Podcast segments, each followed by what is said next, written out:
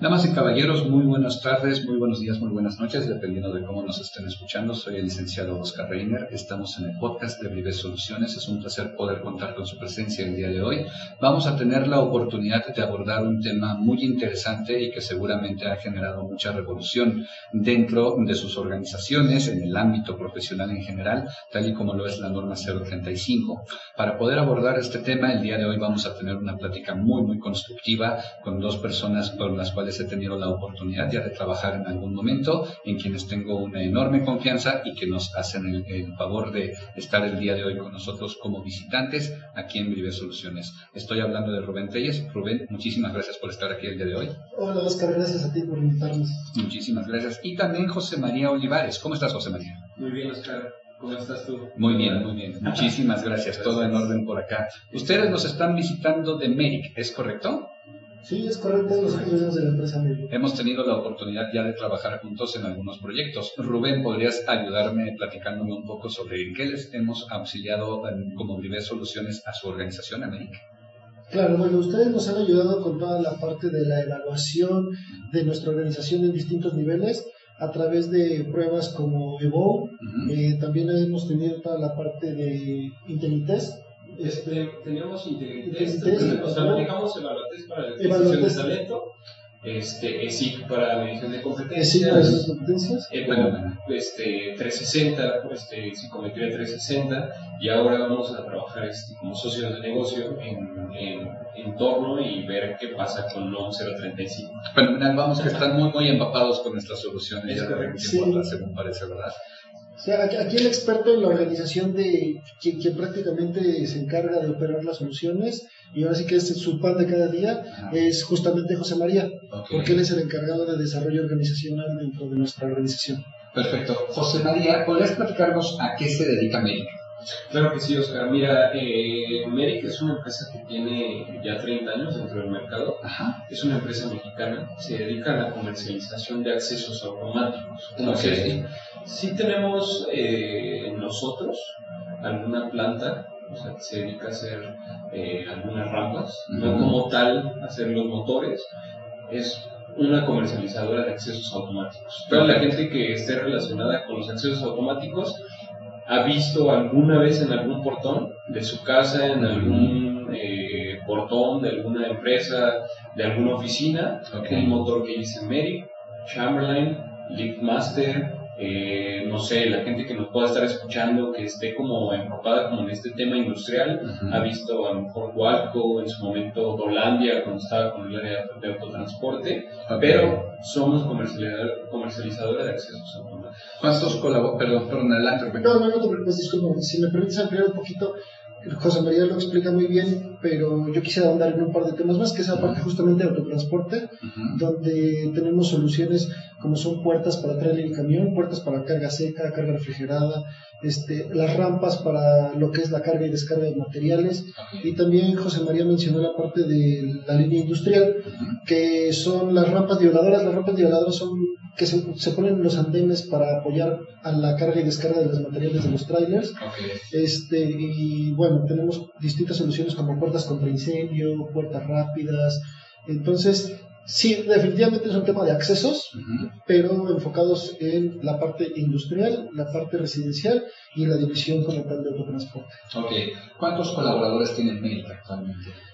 Al día de hoy somos 400 colaboradores en la República Mexicana. Sin embargo, eh, acabamos de adquirir una empresa en Canadá, donde son aproximadamente unos 40 colaboradores. Tenemos una empresa en Miami, que es una empresa muy chiquita, y ahorita se está haciendo una reorganización, por lo cual no, quiero dar como tal un número por toda esta reorganización que se está dando, pero también tenemos empresas en Guatemala y en Colombia. Okay. ¿Qué posición desempeñas actualmente en México? Bueno, yo soy el gerente de capital humano. Okay. ¿Cuánto tiempo llevas dentro de la organización? Yo ingresé a América en el 2009, en abril del 2009, entonces tengo 10 años y un par de meses más, un poquito más. Okay. ¿Qué es lo que ha permitido que tú permanezcas tanto tiempo dentro de esta organización? ¿Qué es lo que te gusta de la empresa? Bueno, yo en Merrick he encontrado una casa prácticamente. Yo ingresé a Merrick como la parte de atracción de talento y posteriormente dentro de la misma organización he encontrado crecimiento. Eh, pasé obviamente por la parte de coordinación de administración de personal este, y así fui creciendo en distintas, vamos a llamarlo así, ramas dentro del área de capital humano hasta llegar al día de hoy ya a la gerencia como tal de capital humano. Ok, perfecto. José María, en cuanto a tu experiencia, ¿qué posición desempeñas actualmente en México? Actualmente estoy como coordinador de desarrollo organizacional, como lo dice Rubén. No llevo mucho tiempo en la posición, estamos hablando que esta la tomé en, enero del año pasado, el 2019. Ya de manera formal eh, la empecé a ejercer en diciembre, porque fue como a finales de enero cuando se, hizo como. Eh, se platicó sobre este cambio, ¿no? Pero como bien dice Rubén, eh, yo ingresé a América como becario en el 2015. Ok. Este, por áreas del destino, le comentaba a Rubén que, me hablaron de una empresa y en esa empresa me hablaste tú. Es correcto. Yo cuando salgo de América, yo estaba en un programa de becarios en el cual ya no podía seguir. Este, voy, eh, me empapo de otra experiencia. Rubén ya, ya llevando como esta eh, gerencia de administración de personal, que me habla un día y me dice que, cómo estaba, ¿no? sé cómo estaba el trabajo, que estaba haciendo nuevas competencias y vuelvo a regresar a América en el 2018. Ok. Regreso a América y, este, y al día de hoy eh, pues, también creciendo por la parte de adquisición de talento, este, esta parte de relaciones laborales, no, no, tan empapadas como Rubén, porque él lleva toda una eh, visión global, pero sí haciendo ahí un, un, un back y al día de hoy estoy haciendo la parte de desarrollo de organización. Fenomenal, muy bien. Chicos, si les parece, entramos ya directamente en materia. Rubén, platícame, ¿cuándo fue la primera vez que escuchaste algo relacionado a la norma 035 de la Secretaría del Trabajo y Previsión Social? Fíjate que fue bien chistoso eh, y va a sonar hasta irónico porque pues efectivamente yo me encargo de toda la parte de capital humano, es el área que siempre me he desarrollado. Y yo creo que será hace quizá año y medio, todavía estamos en el 2018, que recuerdo que de repente compañeros, o sea, pero nadie, nadie dentro de mi organización, ¿sabes? O sea, siempre como como amigos, este, como conocidos, de repente me decían, oye, ya supiste que hay una norma de que te van a tener que cuidar el estrés, y me, daba mucha risa porque siempre me decías, oye, ya viste que ahora los trabajadores van a poder demandar a las empresas si los estresas, y, yo como que digo, no sé, de repente... Eh, cuando estás de repente en este medio, no sé si a algunas personas más les sucede, escuchas tantas cosas que pareciera que como que empiezas a discriminar lo que escuchas. Entonces yo decía, seguramente es alguna cosa que ya existe y la gente no la está terminando de entender.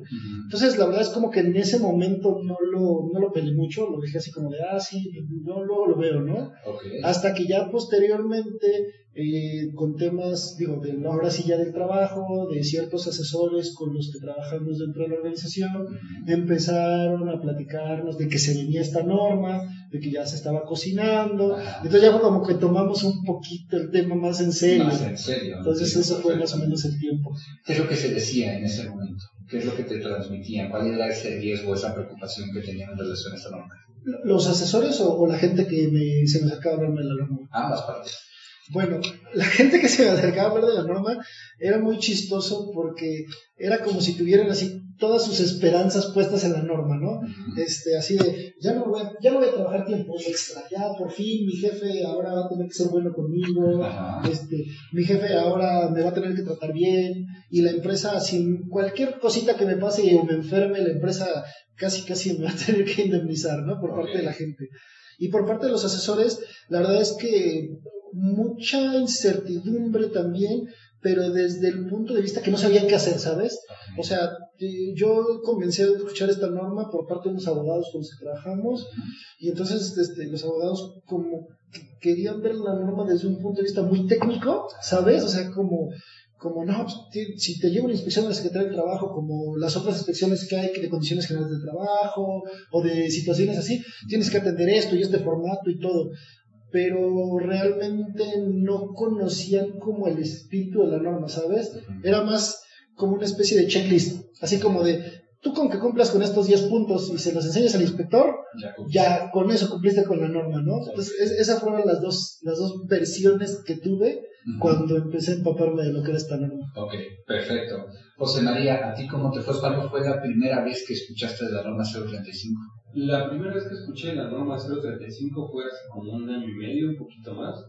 Estábamos en busca de nuevas fuentes de reclutamiento, eh, buscando con eh, voy a decir, no voy a decir el nombre de la agencia, pero es una agencia bastante grande, y, me hablaba el chavo este siempre para decirme, el ejecutivo, ¿no? Oye, este, tienes vacantes, te podemos ayudar y no sé qué, y ahora te podemos ayudar en lo de la norma 035.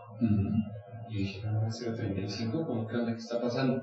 La verdad nada más me metí como a investigar un poco norma 035, decía la norma de los riesgos psicosociales, y no andé más en el tema. Porque eh, en ese momento, como yo no estaba empapado sobre ese tema, yo estaba todavía en la parte de adquisición de talento, eh, lo digo, o sea, real, ¿no? O sea, yo decía, bueno, o ¿qué va a pasar, no? O sea, ¿qué es lo que me va a cuidar? ¿Qué es lo que va a hacer? Al final yo veía, o sea, hacia la empresa en la que estamos y yo decía, bueno, nuestros trabajadores pues están bien, ¿no? O sea, a, comparación, lo digo en buena onda, de algunas otras empresas en las cuales sí tienen a la gente en condiciones malas, ¿no? Realmente.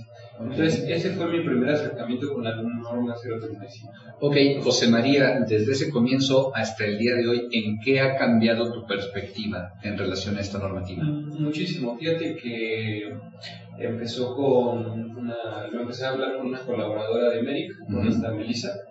Este, me empecé a empapar un poquito más, empezamos a tener una nueva administración de dirección, este, nuestro director Jorge Monraz, este, con el cual no andé, pero tocamos como ciertos temas, los cuales hicieron que como que me fuera dirigiendo hacia allá, ¿no? Entonces decía, a ver, quiero saber qué tan real y qué tan falso es esto. E inclusive hasta hace unas dos, tres semanas, tres semanas, si no me recuerdo, vine aquí a abrir soluciones a ver una, una capacitación sobre el número 35 para saber si lo que yo había leído y lo que había visto este, en el portal de la Secretaría, en algunas páginas de internet, este, todavía sacó un artículo, me acuerdo del periódico Universal, me lo encontré en un consultorio dental. Okay. Este, y creo que el más acertado fue el, el, Universal, el que decía como tenía una o sea, tenía como una un título que decía así como no, no porque la norma, eh, no recuerdo muy bien, pero decía algo así como que no porque esté la norma, simple y sencillamente tú ya ibas a poder como atacar a tu empresa. Entonces cuando yo vine aquí fue cuando lo reforcé y hasta ese día fue que me Perfecto, muy bien. Rubén, ¿cómo ha cambiado tu visión desde ese primer contacto que tuviste con la norma al día de hoy? Totalmente, la verdad es que ha sido un giro radical porque, bueno, yo tengo que comentar que justamente dentro de mi desarrollo en el área de capital humano, yo siempre había estado más enfocado en cuestiones un poquito más técnicas, cuestiones un poquito más legales, cuestiones un poquito más de administración.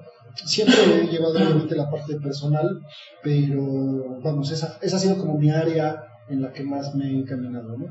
Entonces, cuando inicia este tema de la NOM 35, y con estas asesorías que nos empezaron a dar, sobre todo los despachos legales, pues me preparé, digo, voy a poner un símil, como cuando te preparas para una inspección de condiciones generales de trabajo, ¿no?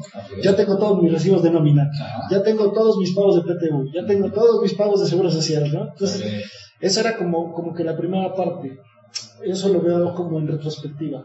Ahora ya con toda la parte en la que nos hemos empapado, que ustedes nos han apoyado también, con más lecturas, creo que esta norma ahora la veo desde un punto de vista más humano. O sea, no soy experto en normas, sin embargo, creo que es la primera norma que realmente tiene un espíritu más humano, ¿sabes? O sea, no solo se trata de que le pagues a la gente, como podría ser una, este, una revisión a lo mejor de PTU, el de la Secretaría del Trabajo, ¿no?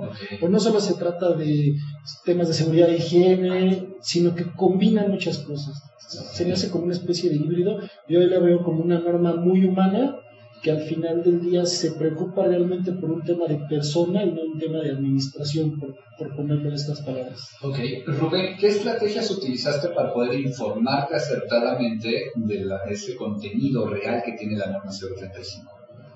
Pues yo creo que eh, utilicé, por ejemplo, la parte de apoyarnos con los asesores, en este caso los legales, apoyarnos con empresas como ustedes, que en este caso pues, son empresas más humanas que realmente revisan la parte de las habilidades blandas de la persona.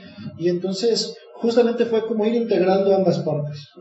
entender que efectivamente como tal como una norma, tienes una estrategia y una, valga la redundancia, normatividad que seguir, pero no simplemente enfocarte en lo que dice la norma y el librito, sino ir más allá y darle ese enfoque humano para poder fusionar ambas visiones. Ok, perfecto. José María, ya platicabas hace unos minutos que tuviste la oportunidad incluso de asistir a un taller que nosotros mismos dimos. Es correcto. ¿Qué otras estrategias utilizaste para poder informarte sobre la norma 035 y consideras que fueron suficientes? No, no fueron suficientes. Lo que yo tenía más en la mano en ese momento era como la herramienta de internet. Ok. Es posible algún, o sea, lo más acertado era como el portal de la Secretaría del Trabajo. Ok. Este, pero al final yo creo que cada quien le da su interpretación, ¿no? O sea, cada quien la lee conforme la, la va analizando, ¿no? Okay. Este, el, el, venir un ejemplo con ustedes, alguien que ya le explica y escuchas otros eh, puntos de vista diferentes, o sea, te, empieza a ampliar esa visión, que es lo que hace, ¿no? O sea, el que la leas no es lo mismo que escuches a otra persona de otra empresa que tiene a lo mejor un problema real y, que, y que tú mismo, yo lo escuchaba de tu boca que decías, este, no, eso no lo vas a poder hacer. ¿Pero por qué? Si la norma me ampara, ah, porque la norma te ampara, pero también la norma te dice qué debe de hacer el trabajador y qué debe de hacer tú, ¿no? Entonces, yo considero que sí ha sido como un, eh, como un radiopasillo enorme. o sea, un radiopasillo enorme porque, pues, oye, o sea, escuchaste la nueva norma y no sé qué, y la gente empezaba, ¿no? O sea, ya, ya, ya, ya viste la norma, ya me vas a dar mi home office. entonces, como que sí es eso, ok, mira, el home office puede ser una buena iniciativa por parte de la empresa para cuidarte a ti colaborador sin que esté la norma detrás de nosotros. Ok. Y yo quisiera agregar ahorita, retomando el ejemplo que pone José María, fíjate que eh, en alguna situación cuando comenzamos con esto de la norma 035, recuerdo que yo tuve una o sea, discusión, pero me refiero a un intercambio de ideas, no, tanto como una pelea, con una persona que decía, no, pues es que para cumplir con la norma 035 pongamos el home office. Y yo le comentaba, bueno, a ver, pero la norma 035 no te obliga a hacer home office. Es correcto. No, no, no, pero es que si metemos home office vamos a estar más, contentos. más contentos y vamos a apoyar al colaborador. O sea, sí, pero justo en esta parte que te decía como de entender ambas perspectivas, es como de, ok, efectivamente la NOM 035 no te obliga a hacer home office, si nos vamos desde la parte técnica, si llega el día de mañana el inspector no va a poder multar porque no hace home office, pero si ya empezamos entonces a fusionar ambas visiones, te puedes dar cuenta que una herramienta como el home office te puede ayudar a mejorar el entorno de la gente. Entonces es como empezar a entender la norma, qué si va la norma 35, qué no va la norma 35, y en un caso como el del home office, que aunque no vaya, lo puedes integrar y puedes, vamos a llamarlo así, enriquecerla, ¿no? Y además, chicos, entraríamos en el problema de que no todas las posiciones son susceptibles al claro. estamos de acuerdo. Si yo tengo un montacarguista, si yo tengo un chofer, si yo tengo un vigilante, no lo podemos mandar al home office, tenemos que pensar en estas opciones, ¿cierto? Sí, claro. Ok. ¿Cómo consideran que ya teniendo ese conocimiento real de la norma 035, cómo es que sí nos ayuda a poder mejorar las condiciones de trabajo y la calidad de vida de nuestros colaboradores. Rubén, ¿qué opinas? Mira, yo, yo voy a retomar justamente otra inspección de la Secretaría del Trabajo, que es condiciones generales de trabajo, donde te revisa cuestiones de seguridad y higiene, donde te revisa muchas cosas, que al final del día yo me atrevo a decir que la NOM 035 hasta cierto punto retoma. ¿Por qué, ¿Por qué me atrevo a decir esto? Porque efectivamente la norma 035 ahora, vamos a llamarle así, va un paso más. O sea, no significa que este espacio en el que estemos el día de hoy sea seguro, ¿no? sino va un paso más y sí, también va que este espacio sea un espacio cómodo, ¿no? Y con cómodo me refiero a que sea un ambiente agradable, que sea un ambiente donde la gente se pueda desarrollar, que sea un ambiente donde la gente como persona, o sea, como ser, se sienta a gusto y entonces eso también ya es, ya no es nada más la seguridad de que no me voy a incendiar o que en un terremoto voy a estar este, a salvo, sino es un ambiente donde yo puedo llegar y encuentro un lugar donde me pueda desarrollar de la manera correcta como persona. Y, eso, yo creo que es algo muy importante en esta situación. Perfecto. José María, ¿qué opinas? Pues un, poco como lo que dice Rubén, es un complemento. Es un complemento que te va a ayudar a tener una mejor visión de cómo va avanzando al día de hoy las organizaciones dentro de, de, nuestro país, pero también a un nivel mundial. La verdad, Rubén, de que nosotros tenemos eh, colaboración con empresas, un ejemplo en Canadá, y la misma forma de trabajo en Canadá no es la misma forma de trabajo que aquí en México. E inclusive la misma forma de Centroamérica no es la misma forma de trabajo que tenemos aquí en la Ciudad de México. Eh, hablábamos que sí, eh, hablábamos en el podcast que, que grabamos contigo que las organizaciones mexicanas al día de hoy sí sufren un estrés laboral bastante alto, porque tenemos eh, jornadas muy grandes de trabajo. ¿no? Al día de hoy yo creo que nos va a ayudar más que nada a medir el cómo podemos nosotros ayudar a nuestros colaboradores a tener un mayor crecimiento dentro de la organización, tal vez apoyando en los riesgos psicosociales. ¿Cómo es esto? A lo mejor si alguien se acerca con nosotros, hablando este, de manera real, un ejemplo, Rubén es psicólogo, ¿no? Dentro del área de, capital humano en, en pues tenemos más psicólogos, ¿no? Tal vez no somos psicólogos certificados para poder este, detectar alguna psicopatología o diagnosticarla, o no nos metemos, no damos como en el DSM, no somos no sé, exacto, no somos clínicos, DSM, pero nos, va, nos, va, a ayudar a, a discernir entre las personas que posiblemente sí necesiten una ayuda profesional, en este caso nosotros brindamos la prestación del seguro social por ley, y poder canalizarlos, pero también nos va a ayudar mucho a entender las necesidades de nuestro personal. Esto nos va a ayudar mucho en nuestro clima organizacional. El cómo vamos a ir desarrollando nuestro clima organizacional. En vez, o sea, quitarnos de la cabeza el tema de, ay, eh, ahora sí me tienen que tratar como un rey, más bien como cómo son las cosas realmente, que yo le puedo brindar a mi trabajador como empresa, qué tan flexible puedo ser, porque también Sí, sí, sí, claro. Sí, me encantaría poder ahondar un poco más en ese tema específicamente, José María. ¿Cuáles han sido las medidas que ustedes han implementado para poder concientizar e informar debidamente a sus colaboradores sobre lo que sí es la norma 035? ¿Cómo se han enfrentado a las falacias que surgen dentro de su empresa?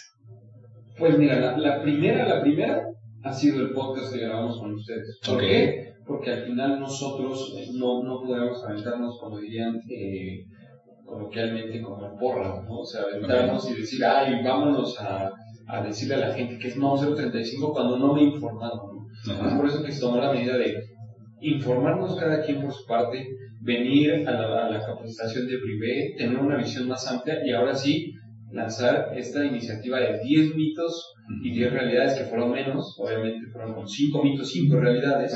Y esa es la primera iniciativa de cómo vamos sensibilizando al personal para que a lo mejor si la gente que ya investigó diga, ching, lo que leí no era cierto. Y esto ya nos da, posiblemente en un futuro, esperemos se pueda lograr, el que a lo mejor colaborar con ustedes con las guías de, de, aplicación para nuestros trabajadores. Pero ¿cómo es esto? Sensibilizándonos antes en que tengan claro que sí es una realidad y que es un mito. Y aquí entramos a un tema extremadamente técnico, que es una guía. Desde tu entendimiento, ¿cómo defines una guía? Es un, lo puedo decir como un formulario que tiene ciertos pasos, el cual va a ir instruyendo a la persona, casi casi de la manita, diciéndoles qué es lo que sientes qué es lo que sientes, qué es lo que expresas y qué es lo que quisieras decir. Eso es lo que mide estas guías de la NOM 035. Una guía en, en general pues, es algo que te, que te va dando paso por paso, o sea, que te va guiando de un inicio a un fin, paso por paso. Eso es lo que yo considero como una guía. Perfecto. Que Rubén, ¿hay algo que tú quisieras poder agregar a esta definición de lo que son las guías guía 1, guía 2, guía 3, guía 4? que evidentemente uno lo escucha de manera coloquial. Estoy seguro que hay gente, que, o sea, hay gente dentro de la organización que todavía no sabe ni qué es guía 1, ni guía 2, ni guía 3, ni guía 4. En efecto. Eso es lo que nosotros, como nuestro trabajo es ir sensibilizando a la gente de que es una guía. Y es una tarea, ¿estamos de acuerdo? No es tan, tan, tan sencillo. Rubén, por favor. Pues yo creo que lo que agregaría, digo, más que ahondar en el concepto de que la guía es algo que te traza el camino, para bla, yo creo que más bien aquí lo importante es que la gente entienda el beneficio que va a obtener de este tipo de guías y de seguirlas. Yo creo que José María ya definió muy bien lo que es una guía, sin embargo yo creo que lo importante que viene aquí después de que ya entendiste que es una guía como la mayoría de las situaciones donde se tiene que dar un aprendizaje, es que la gente entiende el beneficio que tiene el seguirlas, ¿sabes? Digo, desafortunadamente a veces como mexicanos no tenemos la, mejor fama de seguir instrucciones, guías, cosas por el estilo, ¿no? Casual compras algo, tiras el instructivo y pues tú ves cómo lo armas, ¿no? Y yo creo que en este caso... y, y justo yo creo que en este caso algo que nosotros tenemos que hacer mucha conciencia en la gente es el motivo por el cual están estas guías, pero el beneficio mutuo que vamos a tener del seguimiento de ellas. Y, justamente que el, irlas llevando como nos lo marcan con ese camino que tienen, nos va a ayudar a ser exitosos en esta parte de la norma 035. Ok. Rubén, ya en este punto, ya hablando de marzo de 2020, entendiendo que la norma 035 entró en vigencia el pasado 23 de octubre de 2019, ¿cuál consideras que es el mayor reto que tiene que enfrentar MERIC en relación a la norma 035? Híjole, es un reto que yo creo que el reto que sigue es de acción yo creo que ahorita nosotros ya estuvimos en la parte de aplicación. Okay. O sea, nosotros ya empezamos a aplicar las encuestas, ya tenemos ciertos resultados, ya tenemos cierta información de la sensibilidad de la gente en el entorno en el que se está desempeñando. Pero yo creo que ahorita el reto más fuerte que viene, ¿no? Que es el de justamente accionar todo ese tipo de cosas. Que no se quede en el tintero, que no se quede en una buena idea, que no se quede eh, en la, idea revolucionaria y que justamente si ya lograste que la gente entienda por qué es importante seguir esta guía, que entienda por qué es importante su participación en la NOM 035, con nuestras acciones no desincentivemos esto que ya logramos. ¿Sí me explicó? Sí. Entonces creo que sería una responsabilidad importante por ese lado. Ok, fenomenal. Darle pragmatismo, darle ejercicio, ¿no? Llevarlo a la práctica realmente. José María, ¿qué opinas? ¿Cuál es el mayor reto que tiene América en este momento en relación a la norma 035? Pues mira, América tiene muchos retos. No nada más la norma 035. Vale. Este, yo creo que te, cambiaré la palabra reto por responsabilidad. la mayor responsabilidad que tiene América al día de hoy es seguir creciendo de dentro hacia afuera. Okay. Literal con eso, o sea, las vías nos va a ayudar, nos va a ayudar a detectar, ay, oye, tuve un asalto el mes pasado, el temblor, etcétera, etcétera. Pero lo que nos va a ayudar es a, a detectar cómo podemos ser cada día mejor. Ok, perfecto. Muy bien. Chicos, eh, claro no pasa nada, ¿eh? la grabación continúa y nosotros. Eh, ah, sí, okay. Solamente quiero. Ah, sí, no se preocupen. Recuerden que les dijimos que vamos a estar en. Quiero. Eh, se va a editar. No sí, no vamos a, a editar todo. Entonces, no quiero una validación. Lo vamos a editar. Esta dice que finalizó. Sí, cerró uno de nuestros links de Zoom pero eh, no se preocupen, la otra plataforma sigue. Y qué bueno que hiciste la pausa porque pues sí. Este... Si ustedes van a grabar un concurso, les voy a dar un tip. Hay un programa que se llama Audacity. Audacity. Y estas luego tienen entrada de micrófono. Entonces, sí. nada más conectas un micrófono, y vas a la gente y, y, y das rec y vamos. Sí. Porque el GarageBand también graba súper bien. Sí, sí, ahorita estamos utilizando dos plataformas. pero sí. Que regularmente estas son las como con las que grabamos siempre, ¿no? No, está activo según esto. Sí. Acá sí. Todo bien. Nada más queremos asegurarnos de que todo. De que ¿Cómo, vamos, ¿Cómo vamos de tiempo, chicos? Todo bien. Por nosotros.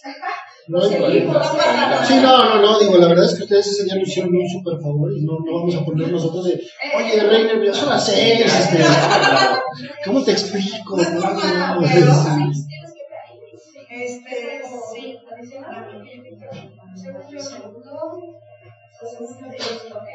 como tenemos, como tenemos 85 mil cables de este lado, sí es que la red parece maratón, hay que asegurar que la red de ese lado, ¿verdad? Entonces...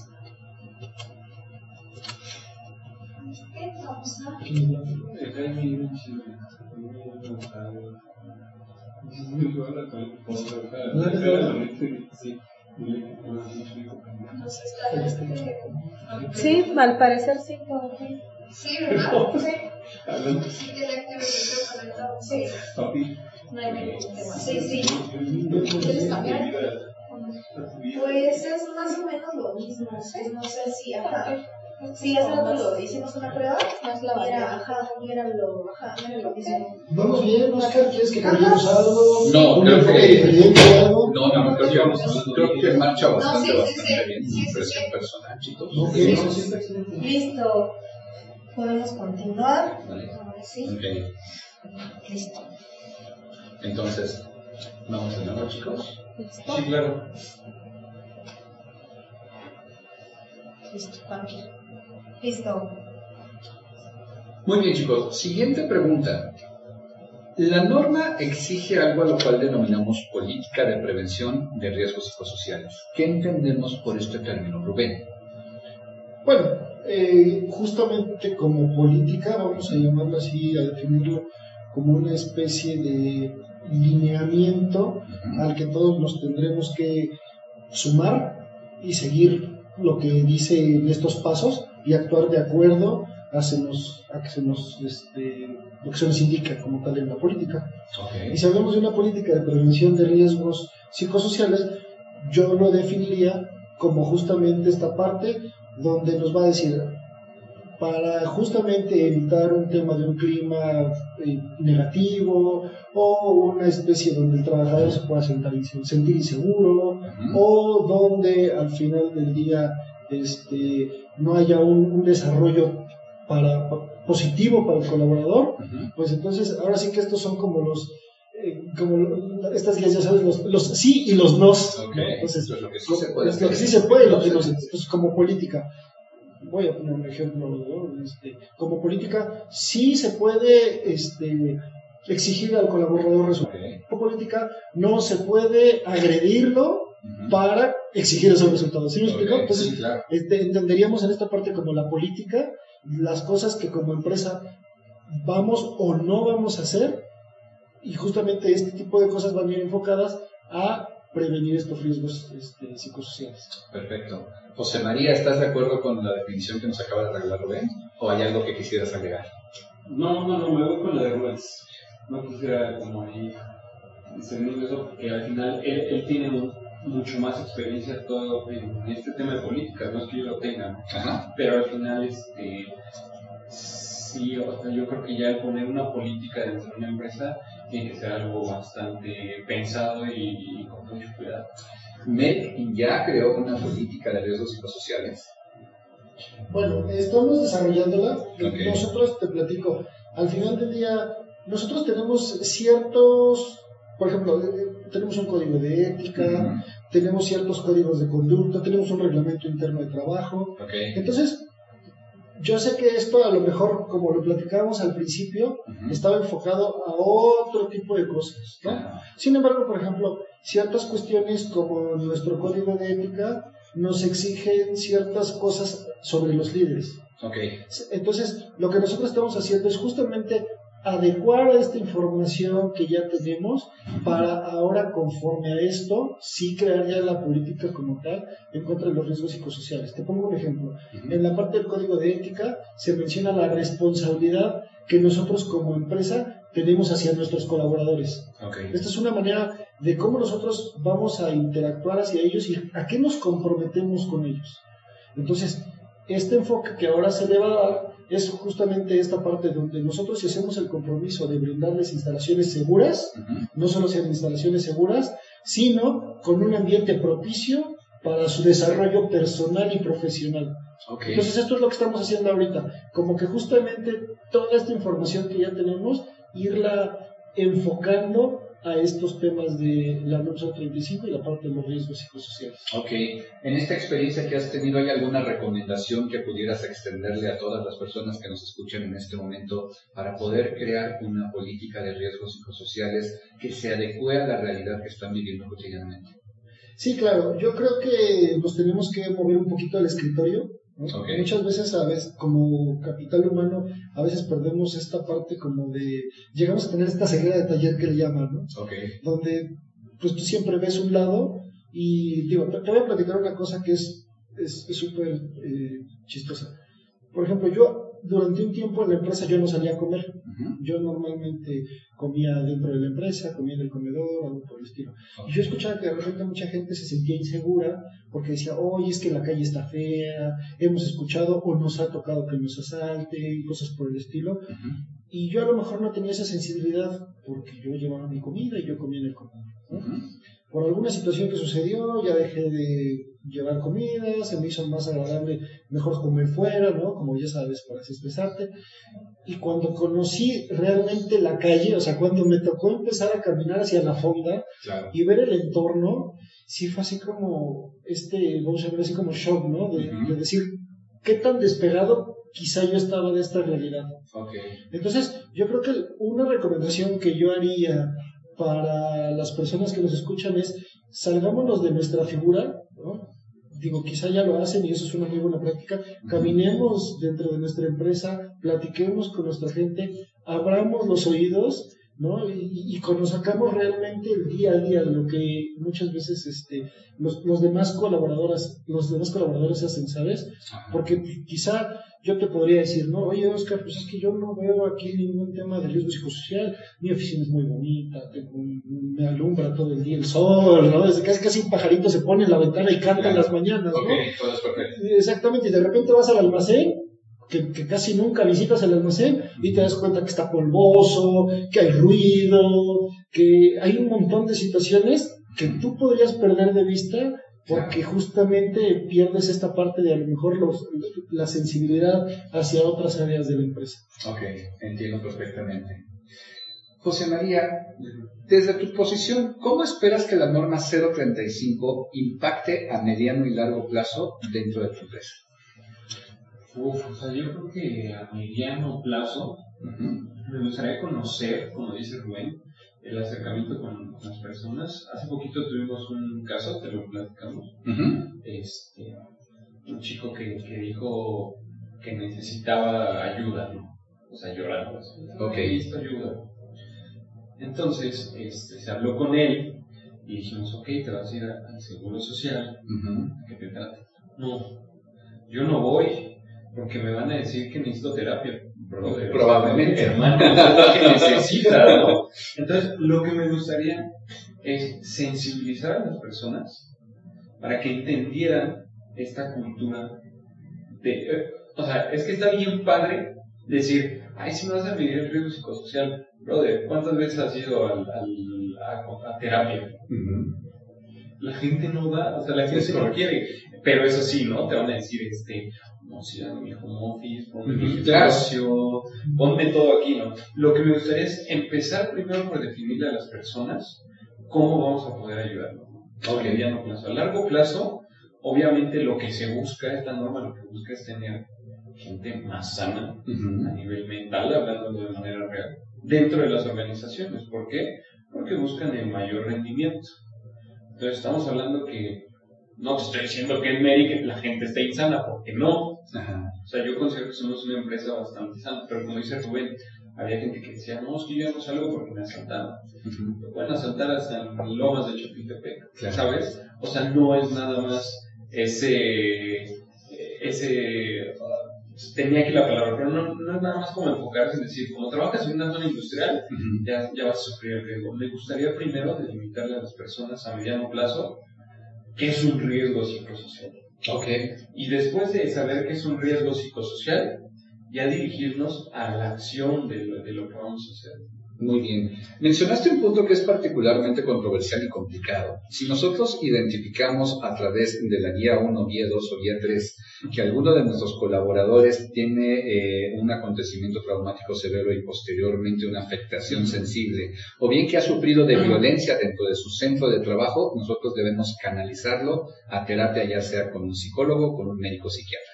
Pero no tenemos la cultura de poder tener esa terapia y es mal visto que una persona vaya a terapia, ¿es correcto? Sí, o, sea, empieza como el... A mí me ha pasado, o sea, yo puedo decir abiertamente. Yo voy al psicólogo pues, para tener una salud mental pues, mejor, ¿no? Claro. Personal, ¿no? Entonces, así, no sé, o sea, me ha pasado que voy al psicólogo, ¿estás loco o qué? Exacto. o sea, tienes que estar loco, o sea, literal, o sea, si estuvieras loco estarías en el psiquiátrico. Loco, y por loco, no quiero que se tome la palabra loco como decir, si tuviera esquizofrenia estaría en el psiquiátrico, si tuviera bipolaridad estaría en el psiquiátrico, y ni así. Hay gente que puede llevar una vida funcional teniendo esta psicopatología. O sea, que voy? Lo primero que tendríamos que hacer dentro de las organizaciones es definir qué es psicología en un término muy abierto, okay.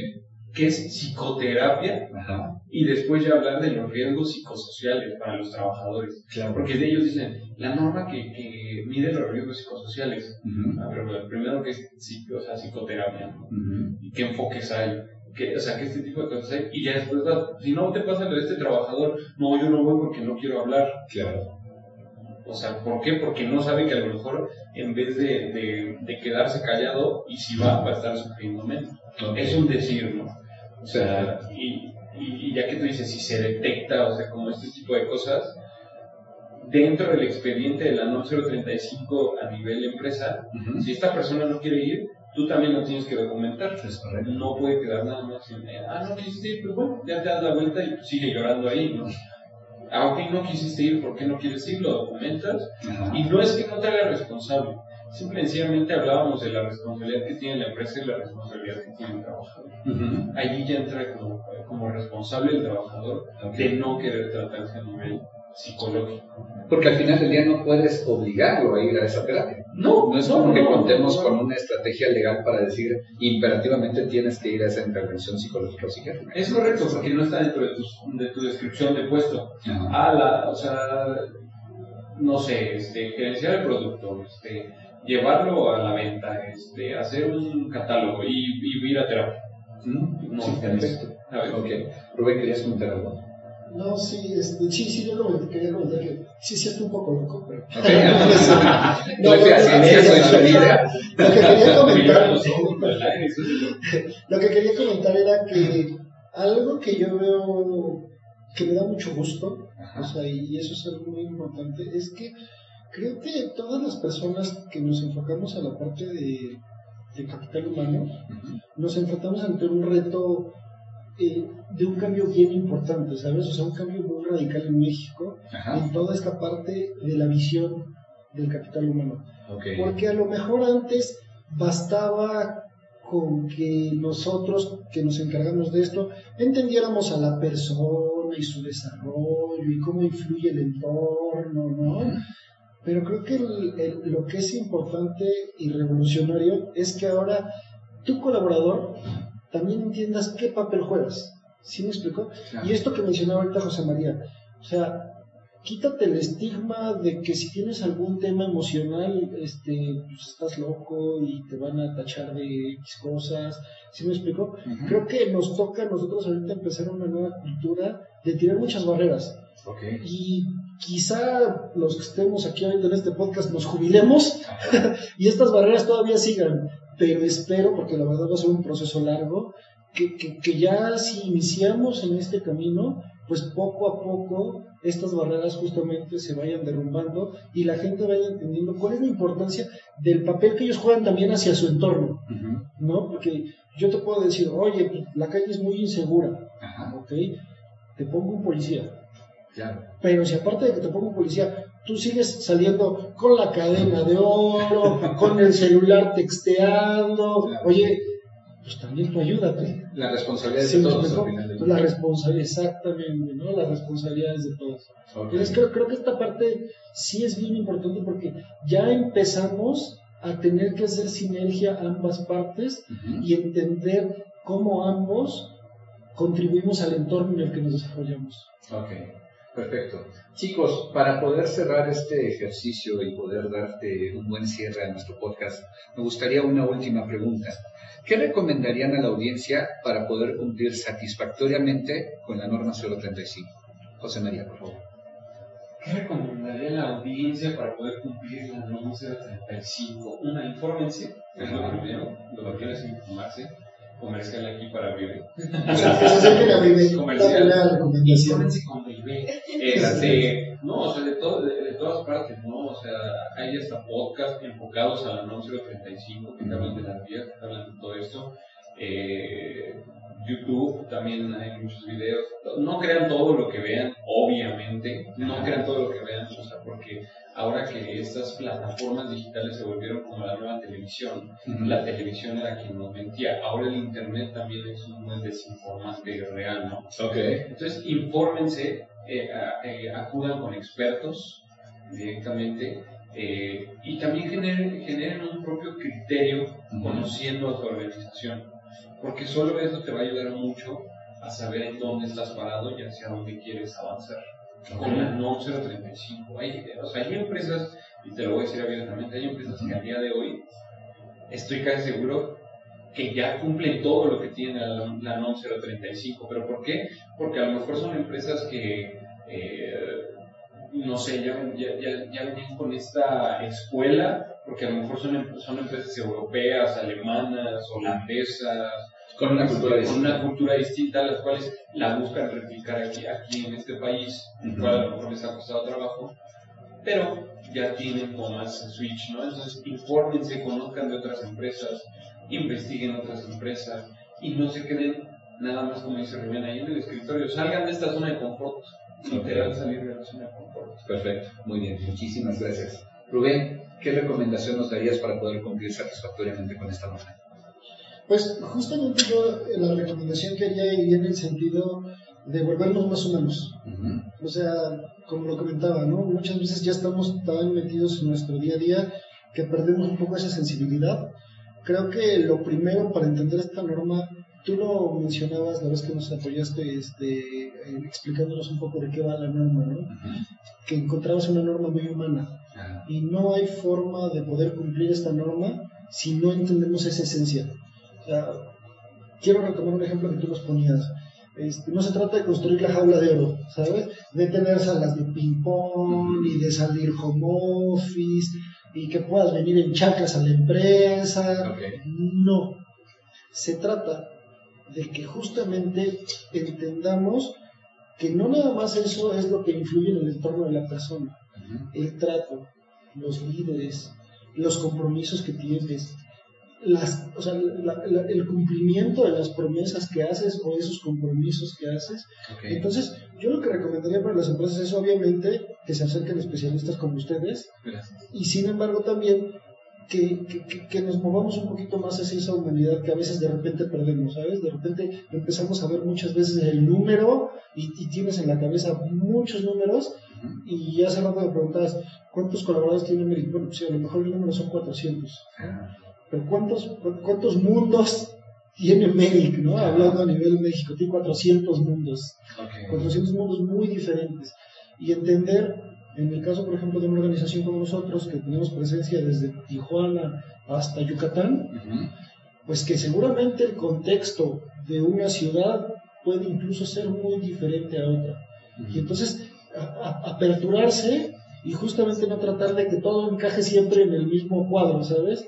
Posiblemente vas a tener que tener distintos recipientes en los cuales tendrás que ir buscando cómo acomodar para que la gente se sienta pues justamente en un ambiente más agradable. Muy bien. Chicos, agradezco muchísimo que pudieran estar con nosotros el día de hoy. Como pueden darse cuenta, nos están ayudando a poder comprender de una manera mucho más amplia el cómo se vive en el campo y en el mundo real la norma 035. Hay mucha información increíblemente enriquecedora. Siempre vale la pena poder escuchar esas perspectivas distintas y poder saber cómo es que ustedes de una u otra manera están, eh, están apoyándonos a nosotros, aun cuando nosotros somos sus proveedores, lo cual es cambiar de roles por un momento. Les agradecemos muchísimo su confianza, evidentemente. José María, muchas gracias por estar el día de hoy con nosotros. Rubén, muchísimas gracias. Gracias a ti, Oscar. Un placer estar con ustedes el día de hoy. Y pues bueno, con eso terminamos con este podcast de eh, este día, Norma 035. Muchas gracias por acompañarnos en este espacio y que tengan un excelente día.